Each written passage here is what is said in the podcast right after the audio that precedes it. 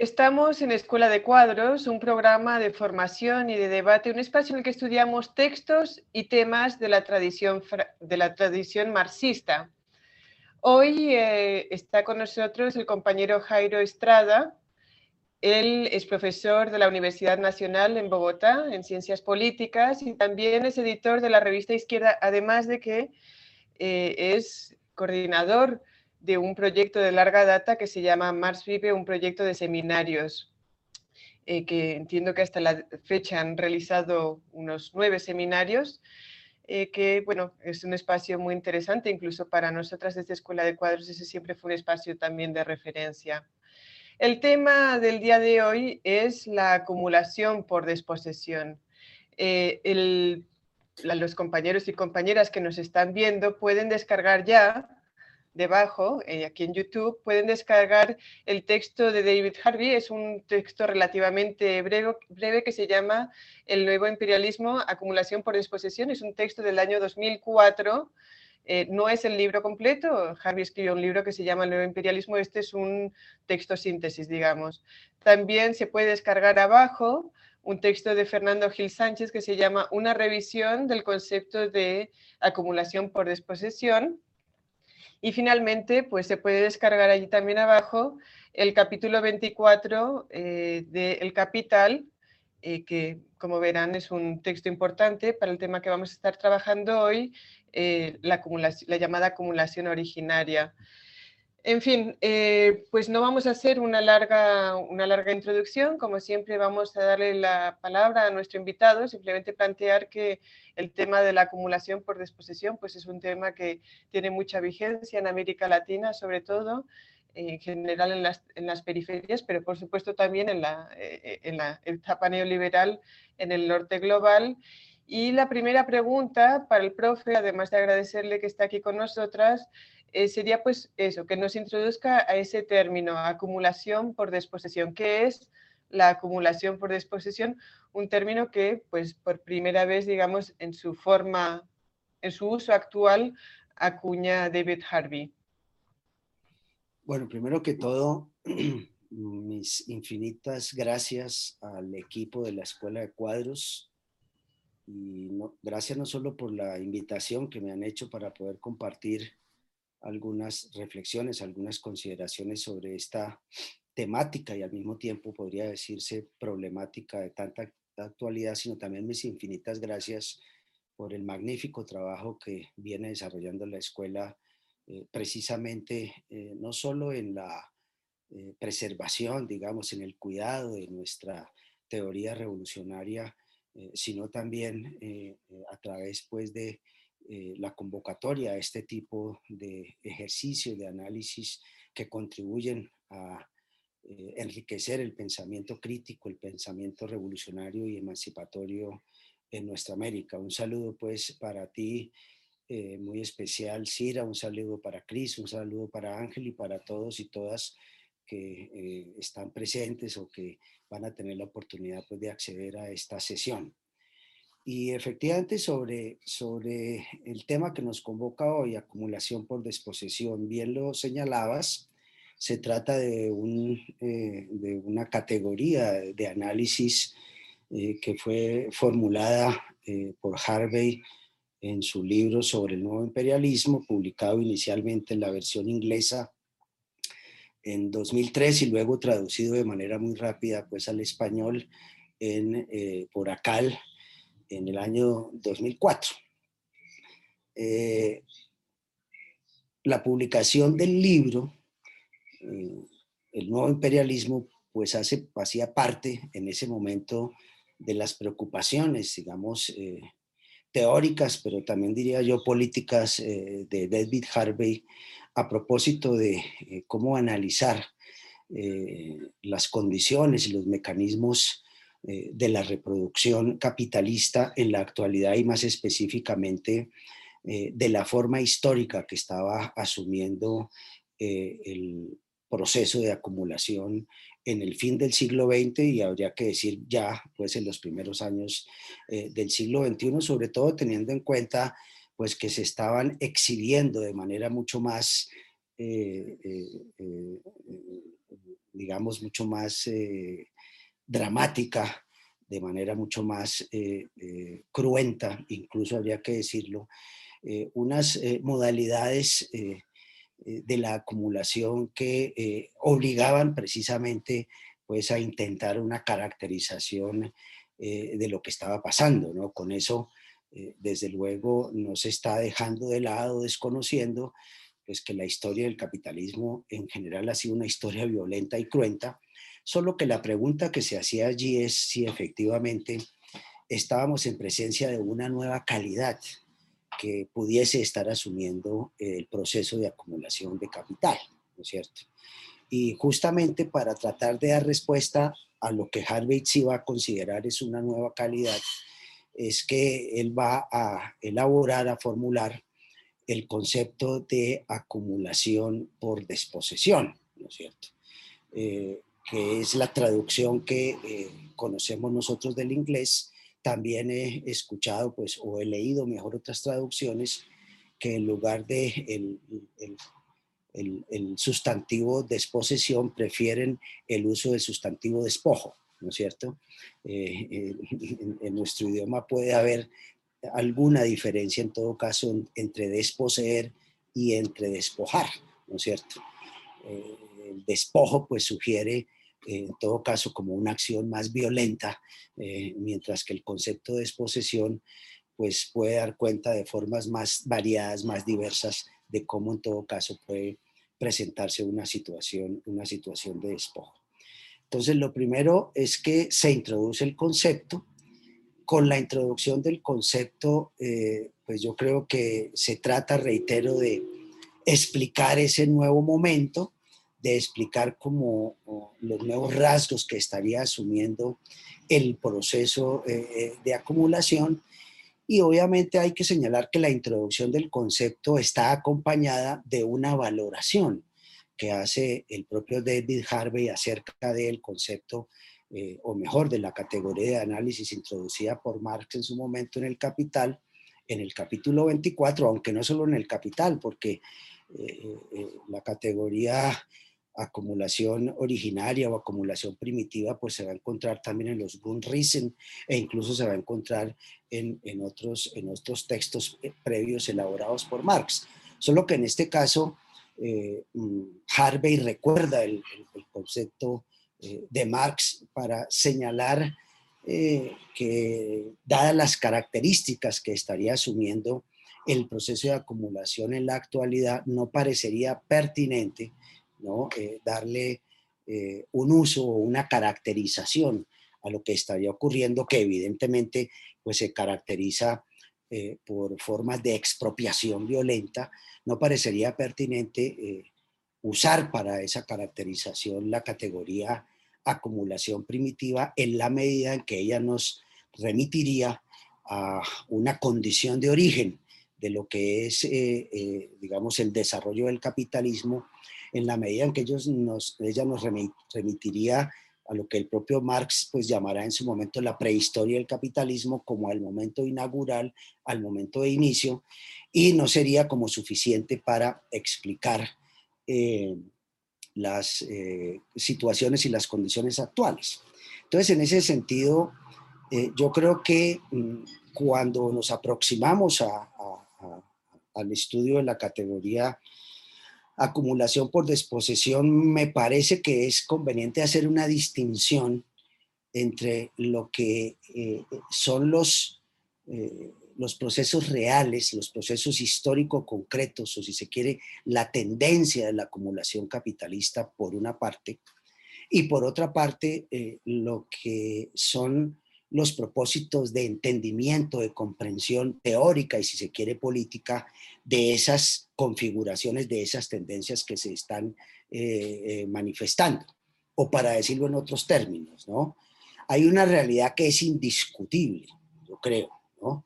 que no está en discusión en momento alguno, que consiste en que efectivamente en las condiciones actuales, el capitalismo actual, el capitalismo, digamos, que eh, predomina mundialmente, que predomina como un orden, eh, digamos, mundial, es un capitalismo eh, que efectivamente exhibe de manera más contundente, de manera más drásticas, esas, esos mecanismos de expropiación violenta, ¿no es cierto? y eso me parece que no tiene discusión y había suficiente, digamos, manera de, de, de, sustentarlo y explicarlo, como de hecho, pues seguramente lo vamos a hacer en este programa que estamos haciendo en el día de hoy. La pregunta es si frente a esa situación concreta, histórico concreta, de los rasgos que asume el proceso de acumulación hoy, si se quiere, de las características del régimen de acumulación, la pregunta es si el cuerpo categorial que poseemos desde el pensamiento revolucionario, en este caso que poseemos desde eh, la teoría marxista, eh, da cuenta de manera suficiente de lo que está pasando y si tiene la suficiente fuerza explicativa. Y eso es lo que nos lleva justamente a las discusiones sobre acumulación originaria, acumulación primitiva, acumulación por desposesión, que tanto la acumulación originaria explica solo un momento histórico concreto del capitalismo o si evidentemente da cuenta de una condición permanente del proceso de acumulación o si la acumulación por desposesión es algo definitivamente novedoso o en todo caso está anclado dentro de una tradición, digamos, de análisis marxista que empieza no solo por el propio Marx, sino que tiene luego otros desarrollos particularmente en los trabajos de Rosa Luxemburgo, aunque pues también habría que mencionar eh, trabajos marxistas de finales de la década de los 80 y de principios de la década de los 90 que también llamaban pues la atención sobre el tema. Pero lo concreto que es que tenemos una categoría y esa categoría se llama acumulación por desposesión, ¿no es cierto? Ahora, creo que el propósito de este programa es que profundicemos un poco en, eh, en, en, la categoría y que exploremos lo que ella nos dice, lo que no nos puede decir y cómo se inscribe dentro de la trayectoria eh, de nuestro análisis marxista. Ahora va Ángel, pero antes de, que, de que, entre Ángel, quería mencionar eh, los que estamos aquí, porque debería haber hecho eso al principio. Eh, con nosotras está Chris Gilbert, del equipo de Escuela de Cuadros, y Ángel Álvarez, y bueno, mi persona es Ira Pascual Marquina. Entonces, Va, Ángel allí, creo que tienes que abrir el micrófono, Ángel, y adelante. Sí, profesor, eh, me gustaría, bueno, realizarle una primera pregunta que quizás pueden ser, puede, ser una pregunta compuesta de varias preguntas. la primera eh, me gustaría es que aclaráramos, eh, ya que en el capítulo 24 del Capital, Marx plantea, digamos, históricamente cómo, cómo se da ese proceso de la primera acumulación, que sea por un proceso de expropiar a, aquellos trabajadores que poseían sus propios medios de producción o a los campesinos que, que tenían sus propias tierras. ¿no? Eh, y él históricamente nos va describiendo cómo por lo menos en el caso de Europa se va dando ese proceso que da origen al, proletariado eh, urbano. Eh, ahora, este, si, pudiésemos, si pudiésemos aclarar, este, esa acumulación originaria y la acumulación por, por disposición guardan estrechas similitudes o la acumulación originaria es un proceso, eh, digamos, que se establece nada más en, el primer, en ese primer momento de la aparición o conformación de, del capital y de, su, y de las clases antagónicas que lo componen. Eh, y a su vez también cómo estaría relacionada la acumulación eh, ya en, el ciclo de la producción, la acumulación ampliada, que es digamos, en lo que se centra eh, parte de la obra de Marx en el Capital, y si tiene alguna relación con la acumulación por disposición o por despojo, si este, una precede a la otra o se dan en momentos, digamos, tienen alguna relación de convivencia, como plantea Rosa Luxemburgo, y dependen la una de la otra. Eh, bien, eh, sí, respecto de, las preguntas eh, que haces, Ángel, que son preguntas gruesas, y, habría que decir eh, que inducen como un acercamiento un poco más denso, si se quiere, eh, a la problemática, pues eh, tenemos desde luego que interrogarnos acerca de cuál es el lugar de, de el capítulo 24 de la llamada acumulación originaria del capital dentro de lo que es el propósito, digamos, del capital ¿no es cierto? Y más específicamente dentro de el propósito de Marx de elaborar, de formular una ah, teoría, digamos, de la acumulación capitalista y más que formular una teoría, habría que decir de explicar eh, eh, eh, los fundamentos de constitución y de reproducción del capitalismo, justamente identificando que él se constituye y se reproduce precisamente a partir de las condiciones generadas, habilitadas por eh, eh, la producción de plusvalía, por la reinversión de esa plusvalía en procesos eh, de producción. Y esa es como la definición simple, ¿no es cierto?, que nosotros tenemos pues a, propósito de qué significa acumular capital, ¿no es cierto? Entonces, si nosotros miramos esa, ese, ese primer tomo del capital, lo primero que vamos a advertir es que el capítulo 24, eh, y yo diría incluso el capítulo 25 también es pertinente para el análisis, ¿no es cierto? Es decir, no solamente el capítulo sobre la acumulación originaria, sino también la mirada que está haciendo ya Marx sobre el sistema colonial, que a pesar de no terminar en una elaboración eh, de lo que sería un concepto de sistema o de economía capitalista mundial, pues ya está eh, mostrando las dimensiones que tiene el análisis de Marx. Entonces, lo, primero, lo primero es que son capítulos, este 24 y 25, que están situados al final del, capital. ¿no? Uno bien pudiera decir, eh, bueno, ¿y, ¿y por qué si se trata de la historia, ¿no es cierto? ¿Por qué más bien no se arranca con la acumulación originaria del capital? Y entonces hay que, eh, aquí hay que remitir de nuevo al propósito principal de la obra de Marx, al propósito del capital y al método de análisis, así como al método de exposición que se usa en el capital, ¿no es cierto?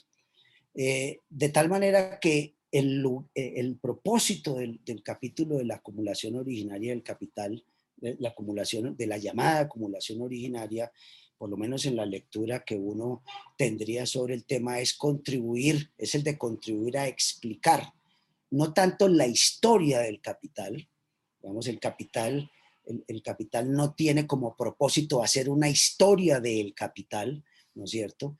El capital tiene como propósito de velar la ley fundamental, digamos, eh, del capitalismo, ¿no es cierto? Y en ese propósito de, desvelar la ley fundamental del capitalismo, pues hay, hay toda una construcción lógica e histórica que está presente a lo largo de todo ese primer capítulo. Y cuando hablo de una construcción lógica e histórica, presentándola acá de manera un poco eh, esquemática y vulgarmente simplificada, pues ustedes lo saben muy bien, es todo un proceso eh, que trata de la ascensión de lo abstracto a lo concreto que parte de la mercancía va hacia la teoría del valor, con fundamento en la teoría del valor, elabora la teoría del plus valor, del plus -valor. luego la, eh, viene el, proceso de acumulación de capital, pero en algún momento hay que explicar cómo ese proceso de desarrollo lógico del capital requirió de unas condiciones particulares para que eh, la relación nueva, digamos, esa relación, esa relación social nueva, esa relación capital-trabajo, pues pudiese efectivamente constituirse y pudiese efectivamente surgir. Y es entonces lo que va a ser tratado en ese capítulo 24 en la llamada acumulación originaria del capital, que fundamentalmente tiene el propósito de explicar el proceso de separación de la condición de, de, productor y la condición de propietario, ¿no? O, dicho en otros términos, porque así estaría como presentado de manera muy sencilla, fundamentalmente tiene el propósito de presentar un proceso histórico de expropiación que conduce a que al final lo único que tienen los hombres y mujeres es su fuerza de trabajo para ser vendida porque han sido separados de las condiciones y de los medios de producción, ¿no es cierto?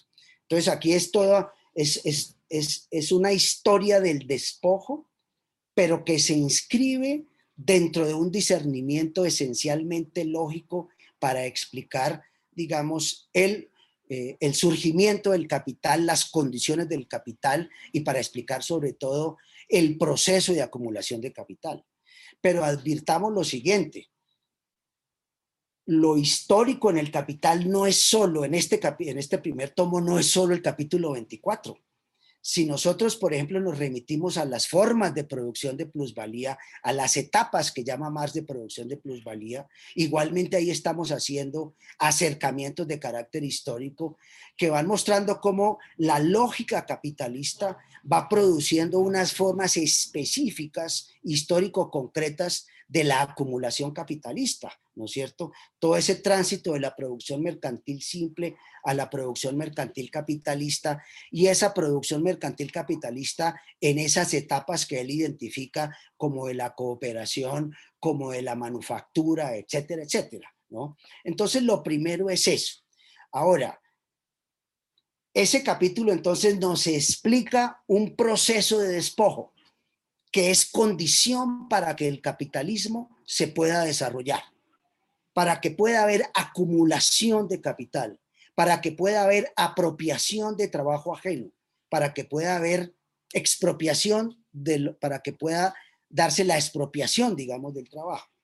Ahora, la pregunta que está desde luego para la discusión es si ese proceso que es analizado por Marx, ¿no es cierto?, es un proceso único solamente ocurrido en lo que sería, entre comillas, la prehistoria del capital, o si ese es un proceso que ha acompañado el proceso de acumulación desde, desde que conocemos procesos de acumulación. Esa es como la pregunta gruesa. Y la pregunta gruesa es si ya en el análisis de Marx, no digo en los análisis marxistas, sino en el análisis de Marx, podemos aproximar una interpretación de sus elaboraciones que nos permitan efectivamente decir, Marx no solo considera la acumulación originaria como la etapa primigenia, digamos, de la acumulación capitalista o de las condiciones de la producción y de la acumulación capitalista, sino que también está considerando que ahí puede tratarse de una condición permanente que asume el proceso de acumulación. Y al respecto debo decir, pues que hay diversas lecturas respecto de la obra de Marx y respecto de lo que efectivamente Marx pudo haber eh, desarrollado o pudo haber eh, eh, formulado al respecto. Pero me parece importante, junto con este planteamiento, hacer una consideración adicional. Y es que en el, en el análisis de ese proceso de despojo, que serían las palabras de Harvey de hoy, de ese proceso de desposesión, se está hablando de una serie de mecanismos que despliega el capitalismo que pueden ser eh, eh, mecanismos considerados de carácter extraeconómico, ¿no es cierto? Es decir, mecanismos que no solamente se explican por la lógica de la acumulación de capital, sino mecanismos que, si se permite la expresión, rodean las condiciones de producción y de, y, de reproducción capitalista. Y aquí es donde me parece importante, digamos, eh, las contribuciones de Marx en el sentido de mostrar que esos mecanismos eh, de despojo son eh, variados, son diversos, son heterogéneos, ¿no? Él de hecho señala que su propósito es analizar aquellos tal y como se presentaron en Gran Bretaña o más bien en Inglaterra, en las palabras de Marx. Y, no necesariamente se tienen que presentar de la misma manera en todas partes. No necesariamente tiene que tratarse de una ley general que asuma esos rasgos y características.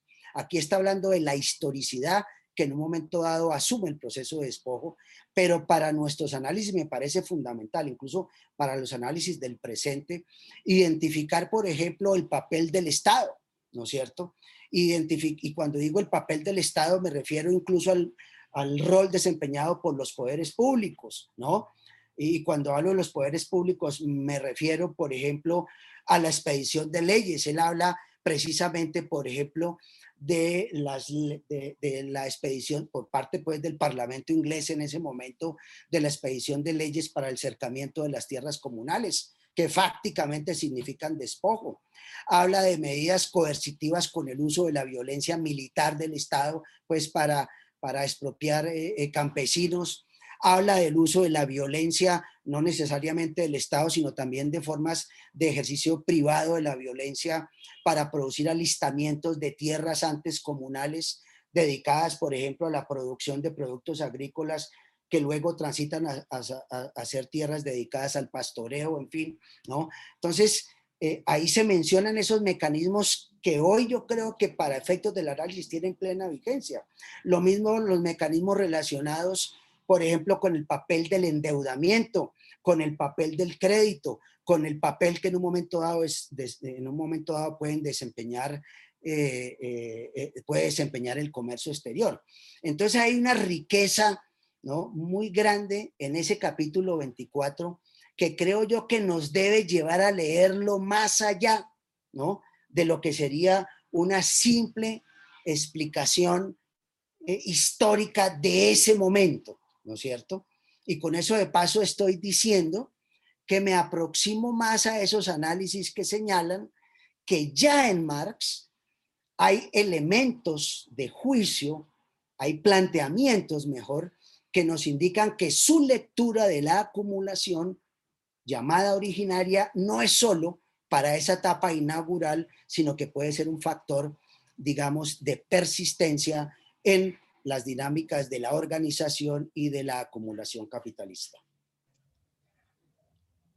Um, sí, a mí me parece que el, concepto de um, acumulación por disposiciones es muy, es el pan de cada día en América Latina. De hecho, es un concepto muy, muy poderoso para explicar las realidades de América Latina y otras partes del mundo, pero me parece que uno puede decir con confianza que el proceso que Marx dice que en, el capítulo 24 dice que el capitalismo nació chorreando sangre del oro, es, es evidente en la realidad de América Latina.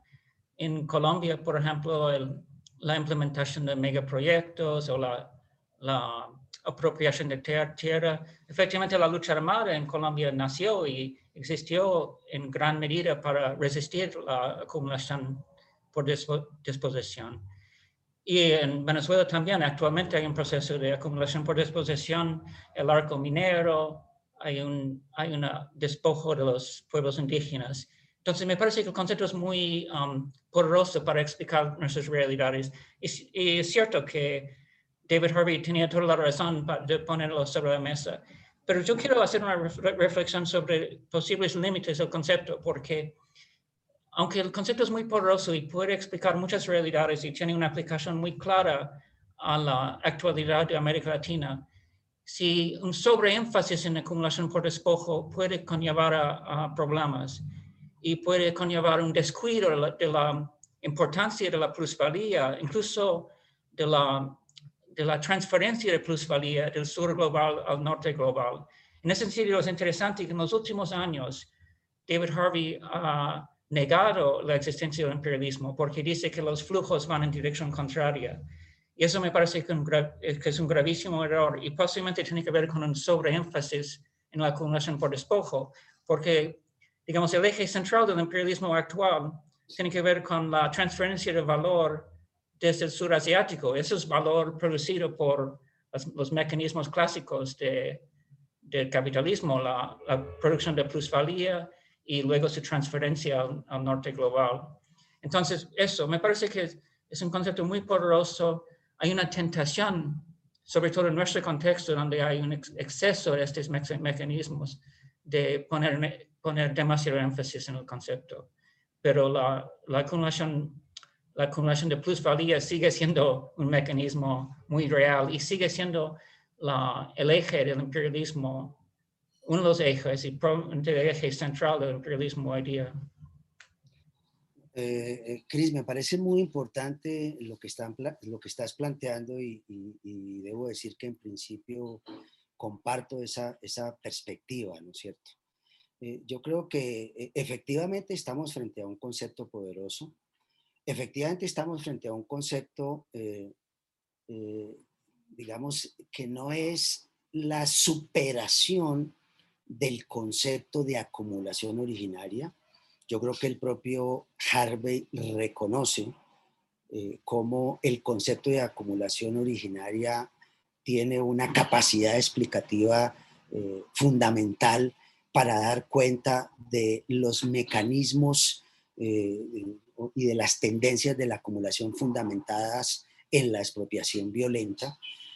El propio Harvey no solamente en ese sentido se inscribe dentro de una continuidad del, concepto de Marx, sino rescata las propias elaboraciones de, de Rosa Luxemburgo en sus análisis sobre la eh, acumulación capitalista.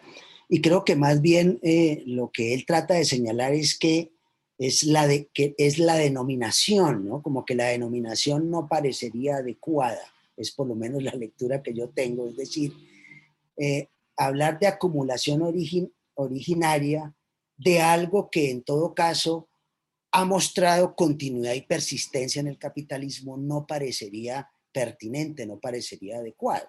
Y parecería entonces necesario recurrir, digamos, al uso de esta categoría que él está proponiendo, pero tú haces un llamado de atención que me parece fundamental. Nosotros no podemos explicar las condiciones presentes de la producción, de la reproducción y si se quiere de la acumulación capitalista exclusivamente como condiciones derivadas del despojo o esencialmente, digamos, fundamentadas en el despojo.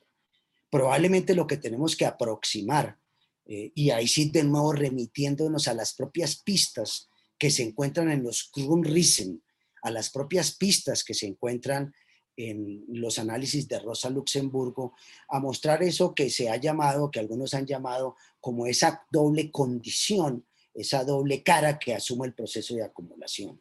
Es un proceso que se fundamenta esencialmente en la producción de plusvalía, en la eh, expropiación de la plusvalía producida que es reinvertida pues para efectos de generar, digamos, una lógica capitalista es decir, en otros términos, la lógica de la acumulación capitalista es, es una lógica que sigue prevaleciendo.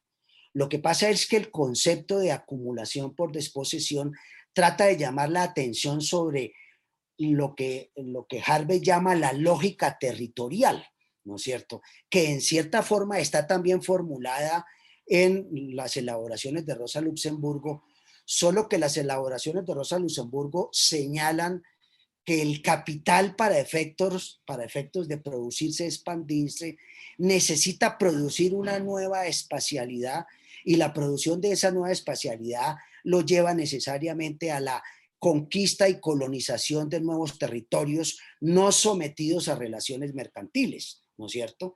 Y digamos que hasta ahí el punto es válido, ¿no? Pero lo que estamos apreciando en las condiciones del presente es que la lógica, digamos, tanto la lógica capitalista como la lógica territorial que exhibe el capitalismo no solo se refiere a lo que serían los espacios no eh, sometidos aún a la lógica capitalista, sino que incluso dentro de los espacios ya sometidos a la lógica capitalista, estamos advirtiendo procesos de acumulación por despojo y creo que eso es precisamente lo interesante y lo novedoso para analizar acá lo cual nos lleva a un planteamiento que está también intrínseco en la formulación que tú hacías, ¿no es cierto? Eh, porque al final, cuando nosotros hacemos esos análisis de la acumulación, no los estamos simplemente haciendo para poder eh, identificar, pues, el funcionamiento del capitalismo para poder identificar la apropiación de trabajo humano ajeno, en fin, la apropiación de, la, de, las relaciones, digamos, con la naturaleza sometidas a esa lógica, sino que en nuestra perspectiva revolucionaria, estos análisis también los hacemos con el propósito de identificar sujetos políticos, sujetos revolucionarios. Y efectivamente, si se produce una separación en el, en el análisis, en el que por un lado va la lógica capitalista, que nos diría acumulación es producción de plusvalía, luego acumulación eh, eh, eh, en, la teoría, en esa, en esa visión también limitada de la acumulación sujeto igual a clase obrera, ¿no es cierto? Que sería el, el trabajador directo, ¿no? Si producimos esa separación por un lado y por el otro lado decimos, aquí esto es una lógica territorial, aquí no se trata de trabajadores, de obreros, aquí se trata es de comunidades, de campesinos, de indígenas, etcétera, pues efectivamente estamos ahí hablando de sujetos que están siendo sometidos a lógicas capitalistas, pero nuestra visión ¿no? de lo que se trata es de aproximar a un análisis que complejice la relación dialéctica entre lo que uno podría decir es la lógica, es la lógica, digamos, es la lógica capitalista y es la lógica territorial. Esas relaciones, entre otras cosas, para comprender de manera más compleja algo que Marx ya anunciaba, que es el proceso de subsunción del trabajo, digamos, al capital, el dominio sobre el conjunto de la sociedad, ¿no es cierto? Inclusive sobre ciertas formas y maneras ¿no? que pueden asumir en determinados momentos rasgos no capitalistas. Pero la lógica territorial, debo decir, es una lógica que también se extiende no solo en nuestros países, en América Latina, sino que también se está apreciando en los propios países donde el capitalismo se supone es más maduro, donde el capitalismo se supone es más desarrollado. Y eso nos lleva a otro tipo de análisis que creo que se, está, se derivan del planteamiento que tú hacías, ¿no? Que al final es cómo incorporamos el concepto de acumulación por desposesión, ¿no? En los análisis de las dinámicas espaciales y las dinámicas territoriales del capitalismo, ¿no es cierto? Es decir, si la mirada es exclusivamente territorial, pues en algún momento uno podría decir como que el territorio del capitalismo se acabó, ¿no? Digamos, eh, cuando estuviese finiquitado eh, a nivel mundial el proceso de, de sometimiento a las relaciones mercantiles, ¿no es cierto? Pero existiendo ya relaciones mercantiles, es posible pensar que bajo el imperio de esas relaciones se produzca un nuevo tipo de espacialidad, ¿no es cierto? Que en todo caso se puede fundamentar también en el despojo, ¿no? O sea, despojo no es solo conquista y colonización de territorios, despojo no es solo acceso a recursos naturales, Despojo hoy para mí es también, por ejemplo, despojo financiero a manera de ilustración. Es decir, es lo que tiene que ver con todos estos procesos, por ejemplo, de financiarización del capital que en cierta forma estamos advirtiendo. Y un, última, y un último eh, comentario, pues, para seguir con este intercambio tan interesante. Aquí estamos hablando de la lógica territorial, de la lógica capitalista, que como unidad dialéctica caracteriza procesos de acumulación, pero cuando hablamos de acumulación, también estamos hablando de luchas y resistencias, ¿no? Y en ese sentido, no estamos frente a una condición, digamos, inexorable que no tenga reversa alguna. Ya en la propia Rosa Luxemburgo eh, se mostraban los límites del capital, es decir, si esto sigue así es barbarie y la alternativa pues es el socialismo, por ejemplo, es decir, la necesidad de la revolución, ¿no es cierto? Entonces, entonces eh, eh, la lectura que hagamos de la lógica capitalista, de la lógica territorial, es una lectura que está marcada de manera permanente por el conflicto social y de clases, por la lucha de clases. No hay espacios definidos de manera definitiva para el capital, como no hay territorios definidos de manera definitiva para el capital. Porque aquí estamos en, es decir, ¿en dónde están las luchas? Es la pregunta, ¿no? Y justamente lo que hemos advertido, y yo creo que es parte de las preocupaciones de Harvey en su momento, pues es que el neoliberalismo, por ejemplo, ha sido un proceso en el que al tiempo que se han intensificado, se ha intensificado la lógica capitalista, la lógica de producción de plusvalía, se han intensificado formas propias de la lógica sustentada en el despojo. Pero aquí el despojo sustentado en las normas, sustentado en las leyes, sustentado en los tratados de libre comercio, sustentado, eh, en fin, en otras cosas que van más allá incluso de los mecanismos tradicionales como son la militarización de territorios, el uso de la fuerza, etcétera, etcétera.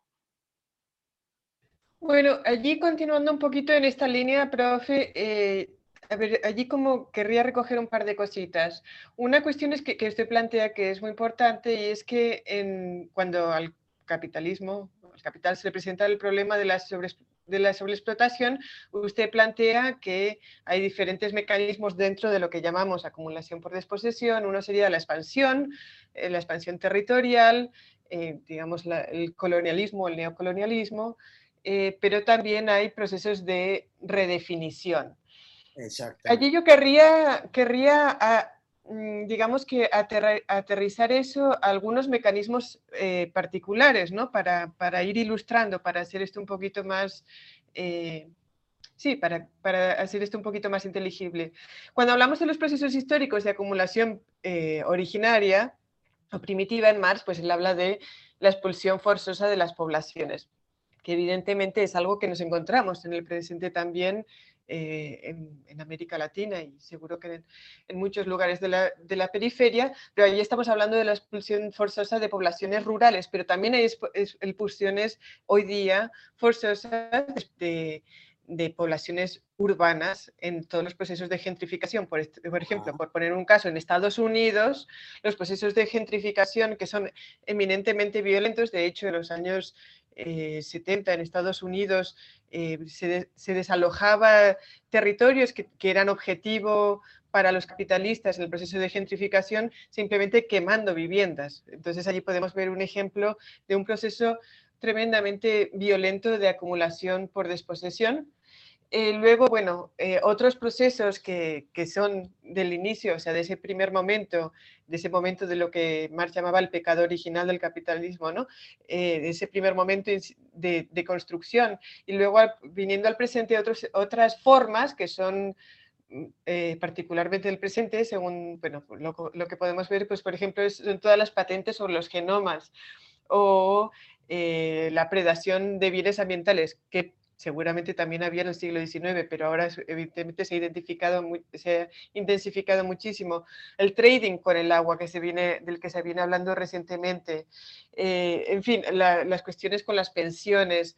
Eh, hay un montón de, de, casos concretos que podríamos, sobre los que podríamos hablar y que nos podrían ayudar a, a, a aterrizarnos sobre estos procesos y también en este sentido, digamos que eh, la pregunta que yo le haría, eh, en relación a todos estos eh, mecanismos nuevos y viejos de acumulación sería toda esta dinámica entre lo legal y lo ilegal, o sea, el Estado, que es algo a lo que usted apuntaba anteriormente, que el Estado sí participa, no siempre participa, pero el Estado sí puede participar, legitimar y legalizar algunos de los procesos y otros ocurren, digamos que a espaldas del Estado. Sí, muy, muy eh, de acuerdo con, el comentario eh, que estás haciendo. Yo creo que si ya vamos a, examinar en concreto, la evidencia es abundante, ¿no?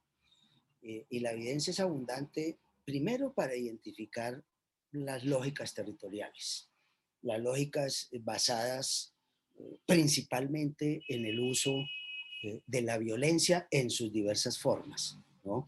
porque aquí la violencia no es solo, digamos, eh, eh, la violencia eh, sustentada en el uso de la fuerza, en el uso de la fuerza militar, en la militarización de territorios, incluso en, las invasiones, en las intervenciones. ¿no?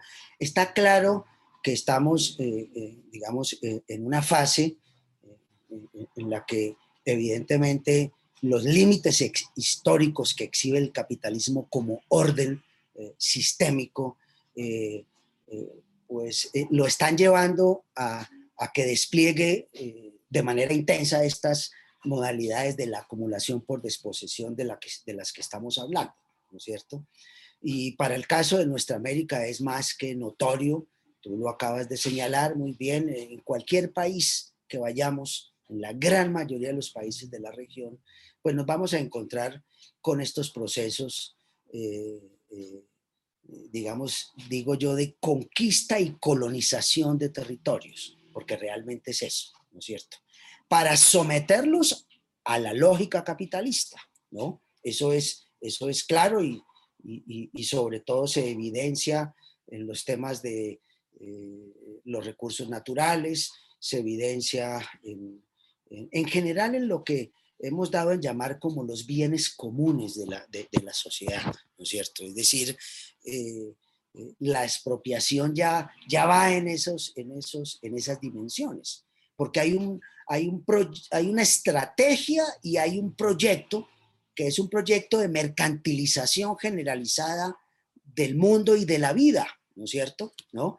Y eso incluso pues ha eh, supuesto una relación depredadora con la naturaleza, una agudización de lo que eso en su momento eh, llamó, de lo que en su momento James O'Connor llamó la segunda contradicción, ¿no es cierto? Es decir, la contradicción, no solo la contradicción capital-trabajo, sino la contradicción capital-naturaleza para efectos de comprender mejor el tema. Ese es un tema que está ahí y, yo creo en lo que es absolutamente evidente, pero yo creo que tú introduces también eh, otros campos de la vida social que están sometidos también a esa lógica, ¿no es cierto?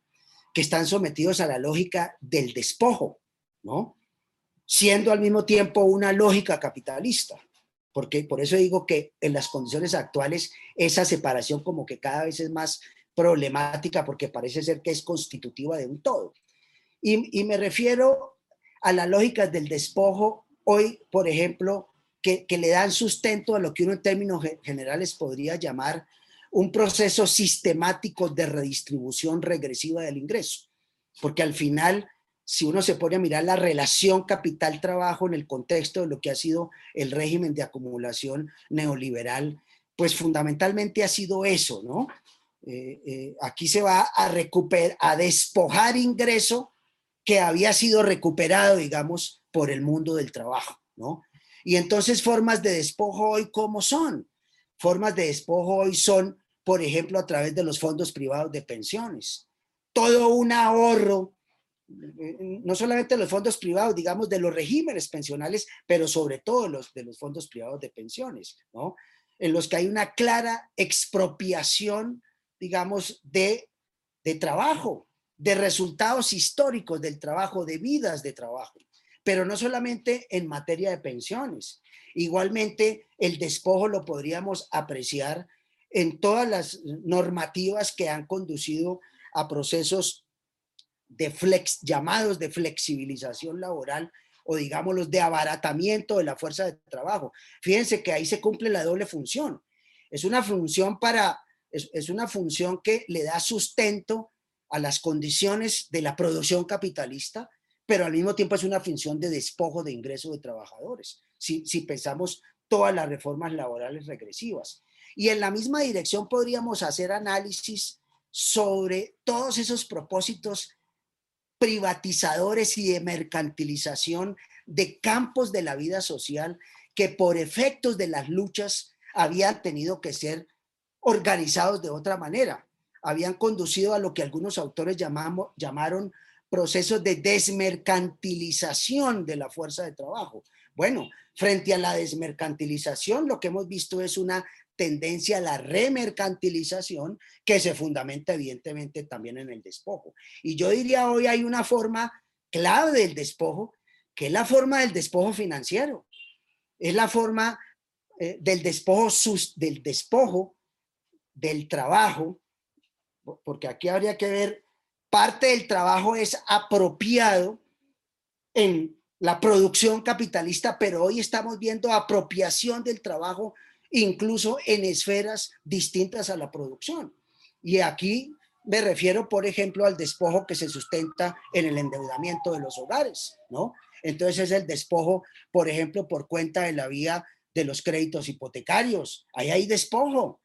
Es el despojo fundamentado en los créditos de consumo, es decir, vidas organizadas en las condiciones actuales, consistentes en trabajo para pagar deudas, porque fundamentalmente, digamos, a eso están llevando las dinámicas. Entonces, en ese aspecto, eh, eh, me parece que esa visión, eh, como para aproximar de mejor manera y entender mejor en qué consiste el despojo, pues efectivamente asume esos rasgos, esas diversas modalidades pero siempre hay, algo subyacente, ¿no? no subyacente, que está ahí presente, y a, lo que Chris llamaba la atención hace un rato, y es que el mecanismo fundamental sigue siendo el mecanismo de la producción de plusvalía.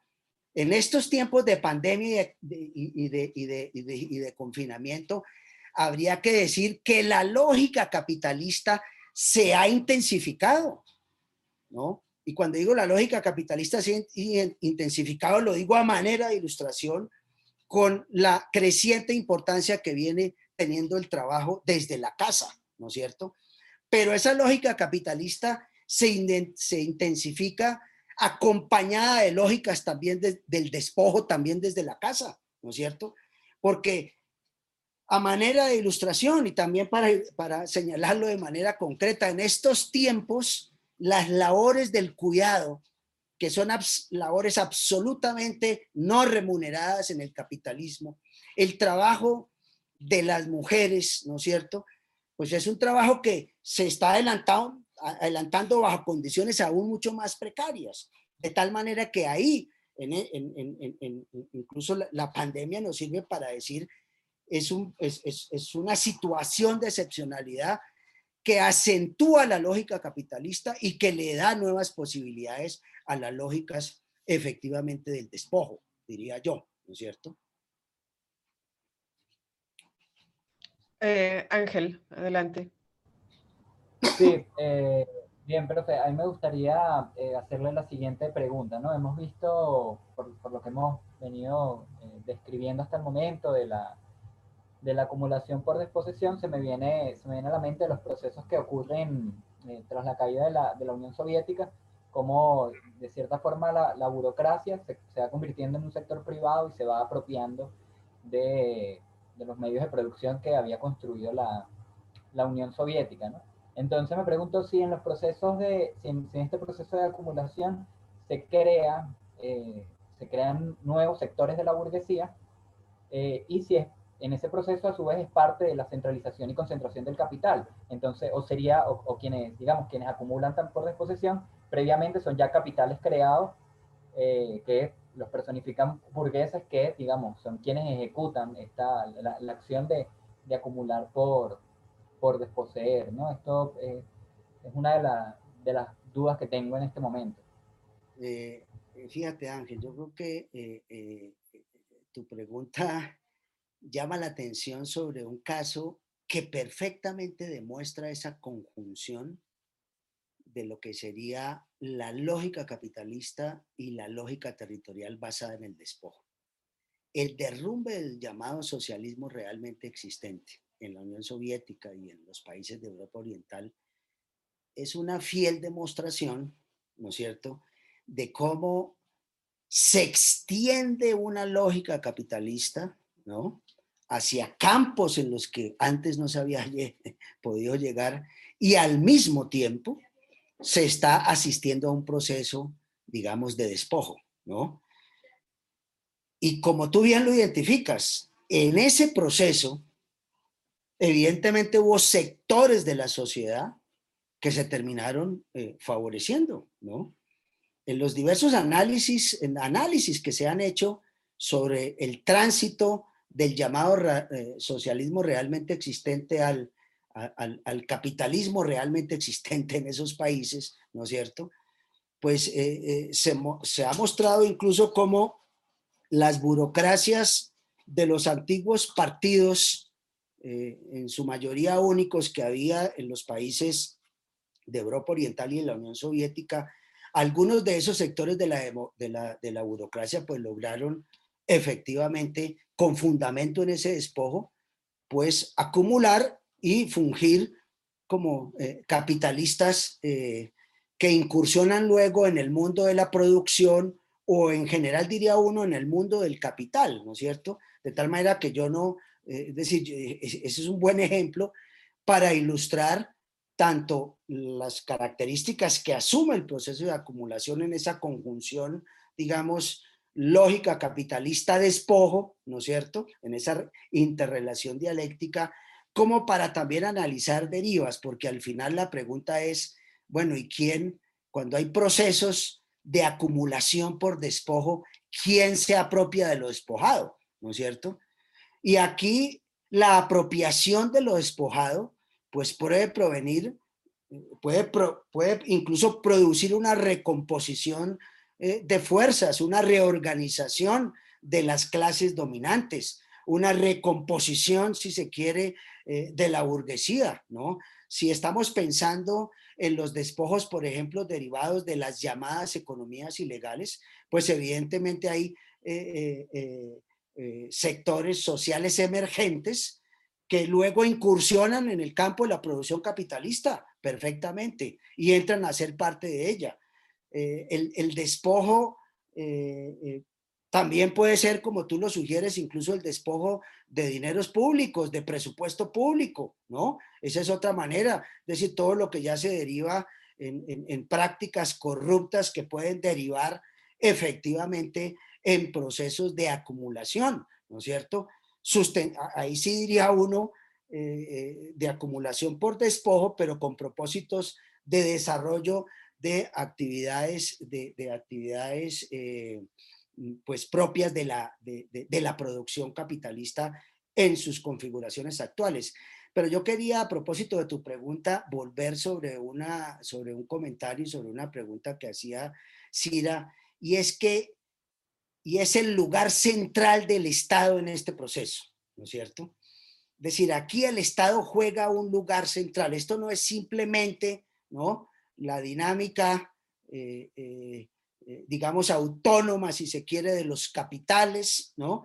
que van produciendo una lógica, que van produciendo una apropiación de la plusvalía producida, que van generando procesos de acumulación. Esto no se trata simplemente de despojos, por ejemplo, orquestados u organizados por ejércitos privados que le sirven de sustento a eh, empresas transnacionales, en fin, sino que aquí hay un papel del Estado y una disposición del Estado en función de las dinámicas del, que asume el proceso de acumulación.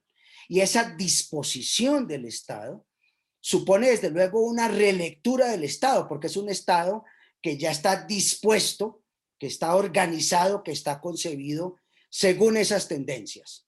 Y en ese sentido, uno que puede identificar, por una parte, un Estado que se supone responde a una organización, digamos, propia de una lógica nacional estatal, pero que en sentido estricto tiene una disposición, si se quiere, transnacional, ¿no es cierto? Entonces, un Estado que produce normatividad para expropiar. Me refiero sobre todo, por ejemplo, a los tratados de libre comercio, ¿no? Ahora se mencionaba el tema patentes, pero podríamos hablar de muchas cosas. Podríamos hablar de derechos digamos, todo eso que en alguna época llamamos efectivamente los derechos del capital. Es decir, un Estado que produce normatividad tanto del orden supranacional como del orden, como del ámbito nacional, con el propósito de alentar, de favorecer procesos de acumulación. Yo les pongo un ejemplo ahora para el caso colombiano. Estamos abocados a una reforma tributaria que en sentido estricto es expresiva de un proceso de desposesión masiva. Estamos hablando de una reforma tributaria que en pesos colombianos debe dar algo así como unos 24 billones, ¿no es cierto? Haciendo un cálculo mal hecho, ¿no? Eso es algo más de 7 mil millones de dólares que según los análisis que se están haciendo van a salir esencialmente de los bolsillos de los sectores medios y pobres de la población. Ese es el Estado cumpliendo una función, pero no solamente es el Estado cumpliendo esa función a través de la producción de normatividad, a través de la política económica, sino es el Estado también cumpliendo esa función a través de sus aparatos coercitivos. Es el Estado que militariza territorios, es el Estado que, eh, que, que reprime la protesta social. Y en algunos países también debo decirlo, como en el caso colombiano, es el Estado que se vale de aparatos de carácter paramilitar, ¿no es cierto? Para que, es decir, que hace terrorismo Estado, ¿no es cierto? Para que los propósitos, digamos, de la acumulación efectivamente se puedan llevar a cabo. En algunos países de América Latina uno tendría que decir claramente, el despojo se ha sustentado en el terrorismo de Estado. Y ahí el Estado ha jugado eh, eh, eh, evidentemente pues un papel fundamental, ¿no es cierto? Y diría yo adicionalmente, que no lo hemos comentado hasta ahora, Entre tanto, no podemos hacer, y eso es obvio, análisis circunscritos exclusivamente al ámbito nacional estatal. Aquí estamos hablando de una configuración del capitalismo global. Estamos hablando de corporaciones transnacionales. Estamos hablando de eh, organismos multilaterales. Estamos hablando de agencias calificadoras de riesgo a los cuales se, se le une pues el poder militar, es decir, todo un dispositivo de dominación que está concebido justamente para que en las condiciones actuales la acumulación capitalista se pueda desplegar bajo los preceptos que efectivamente ella viene asumiendo. Um, sí, yo, yo quiero enfocarme en un problema organizativo, que supongo que es la pregunta del millón. Yo diría al favor de David Harvey, que siempre tuvo conciencia de la importancia de solucionar el problema organizativo. Digamos, si aceptamos la importancia de la acumulación por despojo y que hay muchas personas, grupos sociales que son víctimas del despojo, el problema es cómo conjugar estos grupos que son bastante diversos con los trabajadores mismos que son víctimas de la explotación. Entonces, eso diría yo es la pregunta del millón. Ya ha existido muchos esfuerzos y el propio Harvey menciona, digamos, la idea de Lenin, que es la unión uh, campesino-obrero, que sería un esfuerzo para juntar los campesinos que normalmente son víctimas del despojo y los obreros que son víctimas de la explotación. O él menciona también Gramsci, el esfuerzo para plantear la unificación de la, del norte y sur de Italia en nuestro momento, digamos, en el mismo momento que Harvey estaba escribiendo este texto, el Foro Social Mundial era un gran esfuerzo para agrupar movimientos sociales. Pero como curiosidad, nunca había mucho espacio para los partidos o sindicatos tradicionales en ese espacio. Y yo diría que hoy día el problema sigue siendo muy urgente, vigente y urgente, porque, digamos, en los últimos años hemos visto gran movimientos como los Gilets jaunes, los chalecos amarillos en Francia o el movimiento chileno, en cierto sentido los partidos tradicionales no han sabido actuar en ese tipo de ámbito. Entonces yo te pregunto ah, si a partir de la teoría o a partir de la experiencia, porque sé que en Colombia ha existido esfuerzos muy valiosos como la Marcha Patriótica o el Congreso de los Pueblos para juntar movimientos entonces mi pregunta es si desde la teoría o desde la práctica tienes algunos apuntes de cómo se puede juntar esas luchas que son muy diversos um, para derrocar el capitalismo. Sí, tú bien lo acabas de decir, esa es, es la, la pregunta del millón, la pregunta de 1905, la pregunta, la pregunta que siempre eh, ha gravitado, que siempre ha hecho parte de nuestras preocupaciones eh, terminas tu, tu, comentario, al mismo tiempo tu pregunta, eh, con algo que es grueso, ¿no? Eh, es, es, cómo hacer para juntar las rebeldías, ¿no es cierto? Y, y, yo creo que aquí, aquí, aquí se trata, aquí se trata como de esa necesaria interacción entre lo que es la acción política por una parte y lo que son las elaboraciones eh, teóricas por la otra. Eso no se puede ver eh, eh, de manera separada. En tu pregunta ya había una cierta, una cierta carga, diría yo, para orientar la respuesta, que además es una carga que yo también comparto, ¿no?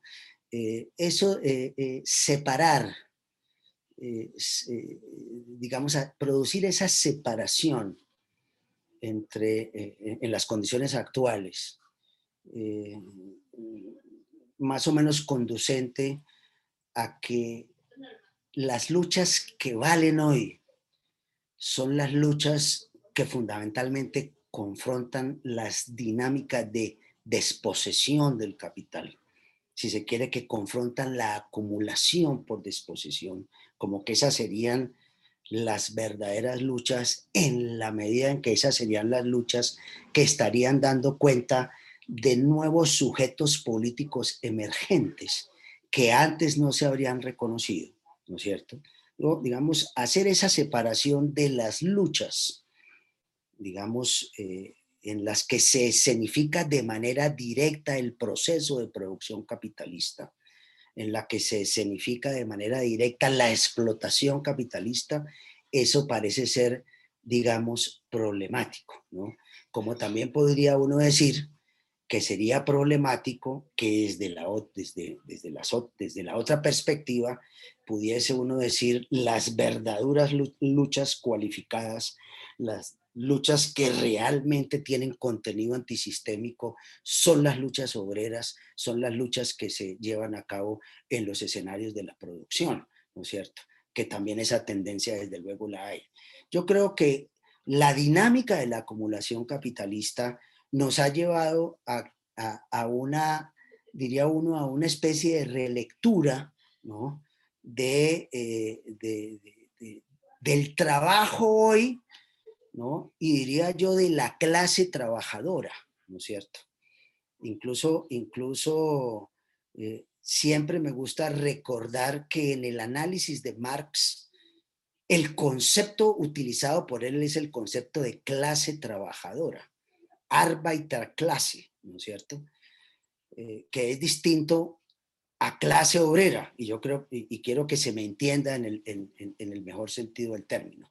No viene ahora aquí al caso entrar pues en las profundidades conceptuales, pero con eso quiero señalar que la acumulación capitalista vista en perspectiva histórica, lo que nos ha venido mostrando y evidenciando es eso que Marx ya había anticipado en el análisis, ¿no?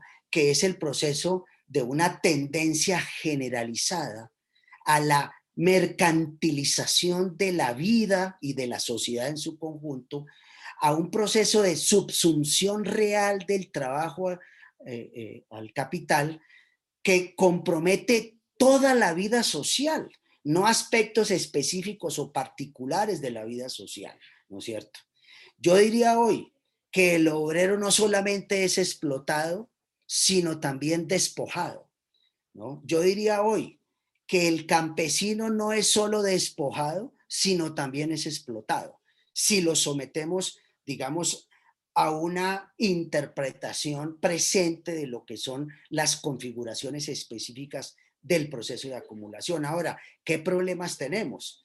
El problema que tenemos es que eh, es que eh, esas configuraciones que tienen las luchas han conducido a una fragmentación que yo creo que no solo es una deriva de las condiciones mismas de las luchas, sino también es una deriva de algunas interpretaciones, ¿no es cierto?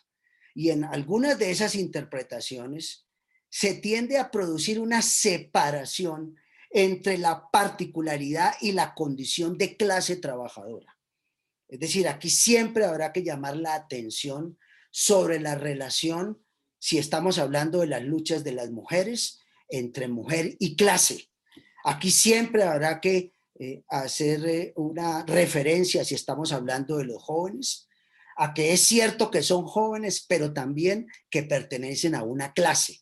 Aquí será preciso advertir sobre procesos que estamos observando en territorios que son procesos conducentes a procesos de proletarización, digamos, a irrupción de nuevas formas del trabajo sometido a lógicas capitalistas, ¿no es cierto? En los que derivados de estos procesos de acumulación de los que estamos de los que estamos hablando. Entonces, si si si soy si, si vengo de pueblos étnicos es cierto que vienes de pueblos étnicos, pero también necesitamos una construir y profundizar la relación entre etnia y clase. Si no hay comprensión de clase, y cuando hablo comprensión de clase, estoy pensando en que es la clase vista en una visión amplia, ¿no? ¿No? Si es la clase la única que puede confrontar, ¿no es cierto?, el orden existente. Lo otro es fragmentación. Mientras tanto, ¿qué se puede hacer?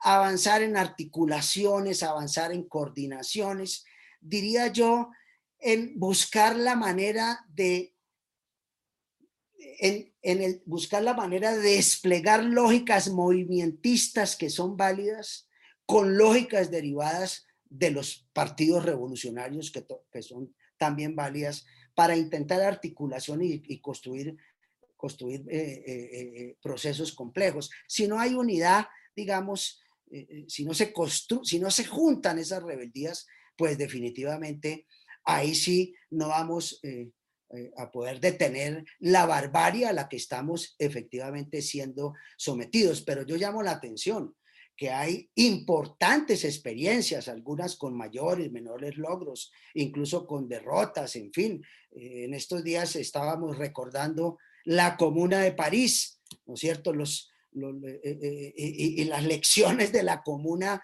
son muy presentes, están presentes, están vigentes, diría hoy, para pensar, estratégica desde el punto de vista táctico, de la táctica política, de la organización de, del movimiento, digamos, de lo que Marx llamaba el movimiento real, ¿no? Porque aquí también es interesante el concepto, el movimiento real de los trabajadores o de la clase, de la clase trabajadora, y el movimiento real es heterogéneo, es diverso, en fin, ¿no es cierto? Pero es un movimiento que puede ser susceptible de organización y puede ser susceptible de ser encausado sin que esto signifique, pues, como se dice coloquialmente, que estamos tirando línea, aunque obviamente eh, eh, aquí no somos neutrales, sino estamos asumiendo una posición, ¿no? Eh, pero al final es cómo se logra una lógica entre lo que históricamente hemos llamado las aspiraciones de toma del poder con las aspiraciones de producción de poder social desde abajo. Eso no es para verlo de manera dicotómica, sino para verlo de manera articulada, por lo menos en mi perspectiva. Oye, eso es como un, esos son como elementos muy buenos para un cierre, pero nos queda un poquito de tiempo. Yo quería hacer como la última, la, última pregunta, eh, pero que, que comento, profe, que será pues también su última intervención. Y es, bueno, primero una acotación que, que eh, hemos hablado eh, de los procesos de, de, privatización, pero que creo que hoy día ese es uno de los ese es uno de los mecanismos principales. ¿no? De hecho, cuando, cuando Ángel hacía la pregunta sobre, sobre la caída de la Unión Soviética, pues allí estamos hablando de un proceso de privatización. Simplemente subrayarlo porque está en todos nuestros presentes. La pregunta que quería hacer es sobre el mecanismo del rentismo financiero. Como es tan importante, creo que quizás es eh, sería bueno aclarar cómo funciona ese mecanismo como proceso de despojo. Eso sería la pregunta.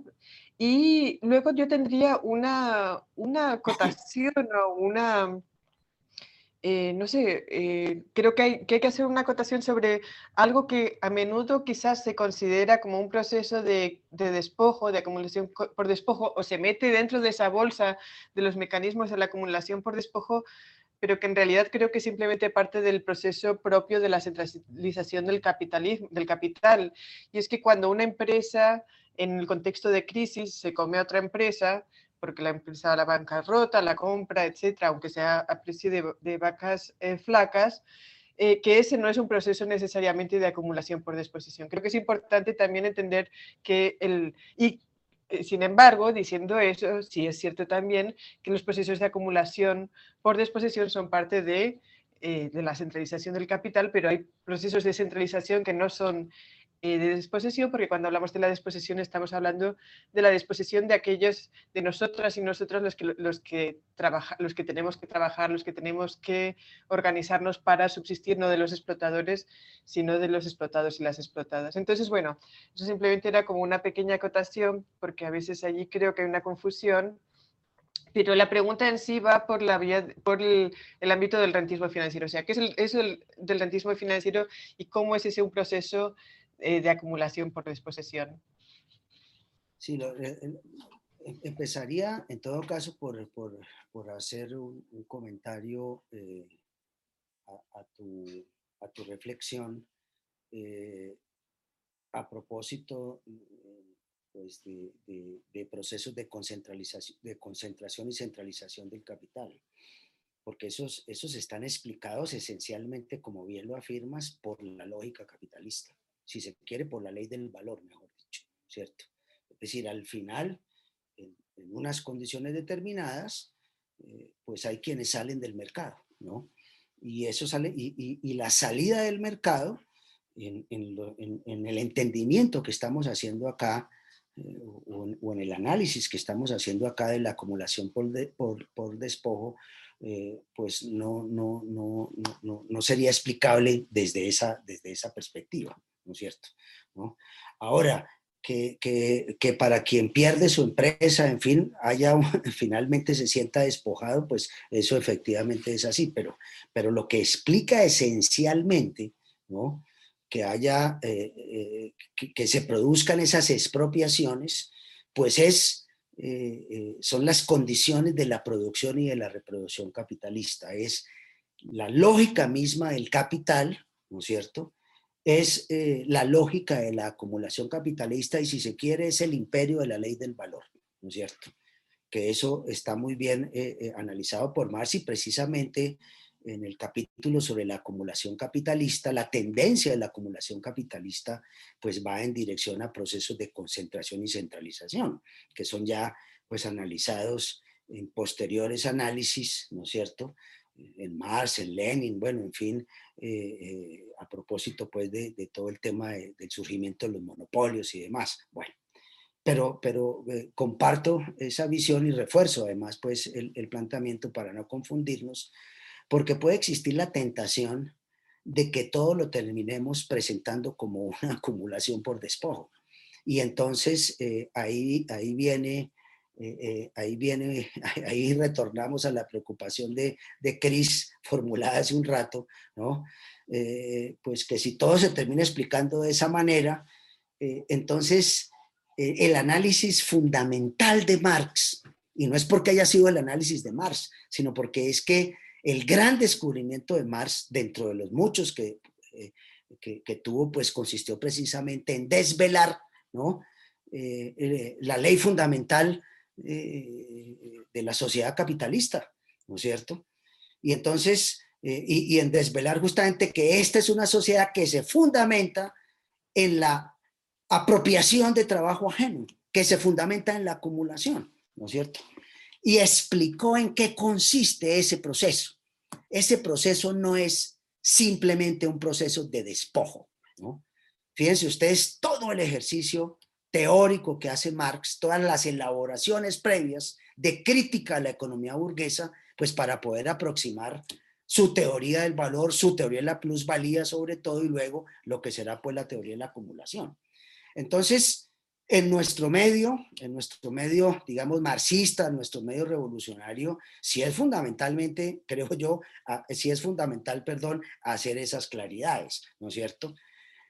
Lo que no significa que no vamos, desde luego, a dejar de analizar, a dejar de tener presente la importancia de la acumulación por despojo, que es fundamentalmente explicada como una, originalmente, digamos, explicada como una exterioridad al proceso, ¿no? Originalmente explicada a partir de el uso de la violencia en sus diversas formas y modalidades. No solamente la violencia sustentada en, el uso de la fuerza física, ¿no es cierto?, de la represión, de la militarización, en fin, sino de la violencia que también se puede explicar en las leyes estatales sino de la violencia que se puede explicar incluso en lo que se enseña en las escuelas y demás, ¿no es cierto? Yo creo que, eh, digamos, ahí está eh, efectivamente, ahí está efectivamente el tema, el tema, el tema planteado, ¿no es cierto? Es decir, hoy ese capitalismo actual necesita esos recursos y eso que en el pasado parecía una exterioridad, también se ha constituido o también es hoy, si se quiere, parte constitutiva de las condiciones de reproducción. ¿no? Eh, precisamente en los análisis que se hacían sobre la acumulación primitiva se decía, no solamente es constituir, sino es reproducir lo constituido. La separación entre productor y propietario no solo es de un momento histórico primigenio, de surgimiento del capitalismo, sino es una condición necesaria, continua y permanente de este sistema. Este sistema tiene que estar produciendo de manera permanente esa, ese proceso de expropiación. Diciendo esto, parte de ese proceso de expropiación, no siempre fácil de dilucidar, es el proceso de expropiación, de despojo que ocurre o de desposesión que ocurre a través de, eh, a través de eh, lo que se conoce como procesos de financiarización. Entendiendo acá la financiarización como una forma histórico concreta que asume el proceso de acumulación, intentando un análisis en el que uno podría decir a la hora de caracterizar cuando, cuando uno le quiere poner historia al proceso de acumulación, por lo menos en, mi tradición teórica, pues introduce el concepto de régimen de acumulación.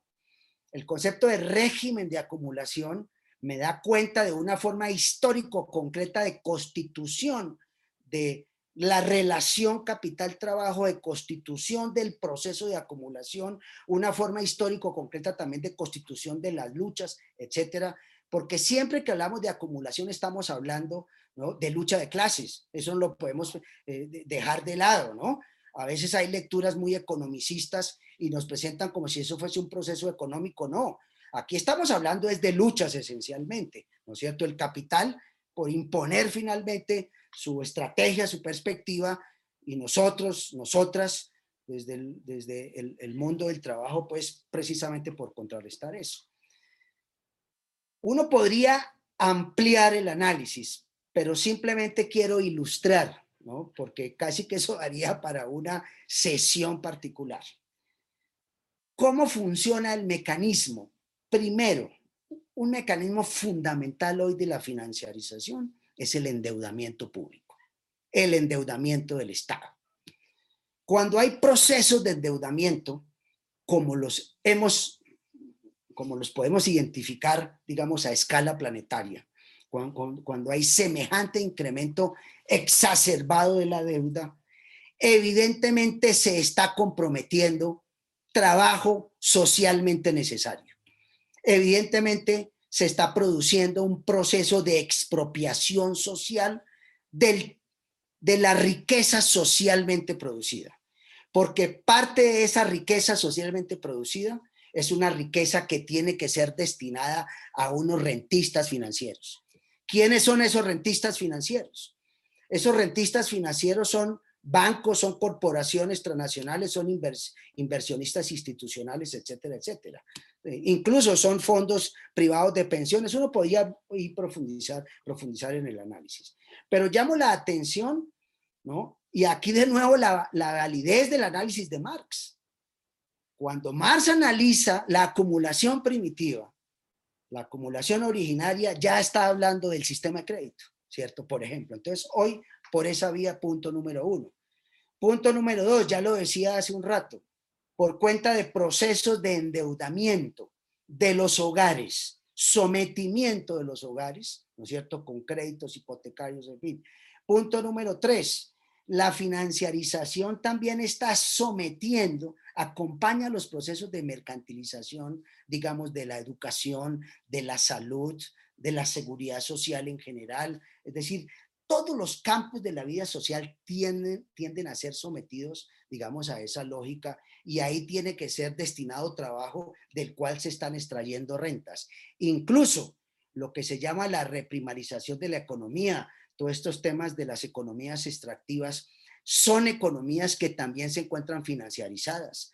El valor en los mercados internacionales hoy de los llamados commodities, de eh, el petróleo, de eh, materias primas de origen mineral no se determina exclusivamente a través de la oferta y la demanda en el mercado. Está hoy determinada por los mercados de futuros, por la especulación financiera. Y ahí en esa lógica están eh, eh, funcionando mecanismos de expropiación, diría yo. ¿no?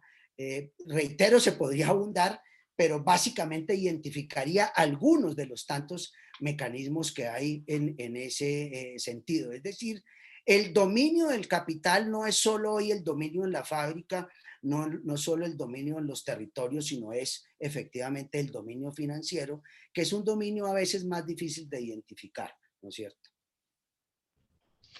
Bueno, profe, muchísimas gracias. Hemos llegado al final del programa. Eh, de verdad que ha sido muy, muy rico. A los compañeros y compañeras que nos están viendo, recuerden que los textos que hemos leído para prepararnos para el programa de hoy se pueden descargar abajo.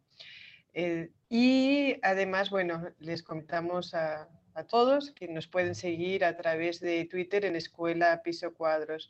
Bueno, para nosotros realmente ha sido un gusto, un gusto trabajar con, con usted, profe, este tema, un tema muy importante, además, entre dos pueblos hermanos que están eh, sometidos a procesos de acumulación por disposición por diferentes mecanismos, por diversos mecanismos, ¿no? Entonces, ah, ha sido particularmente rico en ese sentido. Eh, nos ha estado acompañando también eh, Ángel Álvarez y, bueno, Chris Gilbert de Escuela de Cuadros. Así es que, sin más, nuestro agradecimiento y nos encontraremos en un próximo espacio de formación y de debate aquí en Escuela de Cuadros.